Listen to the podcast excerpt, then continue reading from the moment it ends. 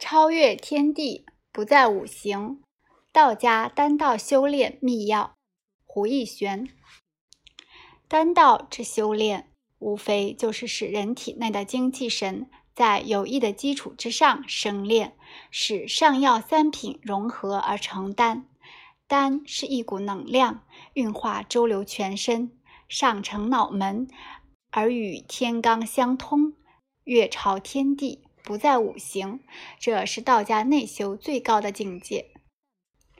历来，此对修炼方法的解读有三种形式：第一类即是参同气，以义理气和内丹系统而发展起来的；第二类即是《黄帝内外经》，以五脏六腑气和内丹系统而发展起来的。第三类即是《阴符经》，以道化感知气和内丹系统而发展起来的。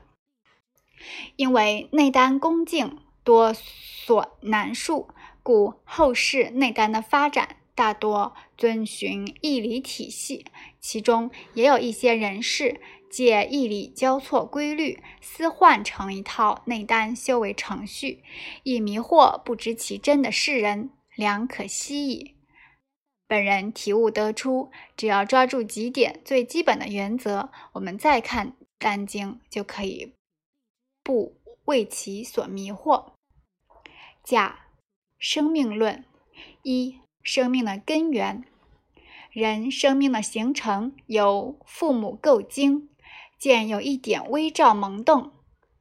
道家认为，这是人生之初，随着母亲的呼吸，同天地之气，十月公元，脱胎成人，推生两窍，一为鼻窍，一为口窍。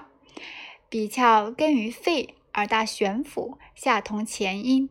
从鼻窍中所呼者，乃自己之元气，从祖窍而出；所吸者，天地之正气，从外而入。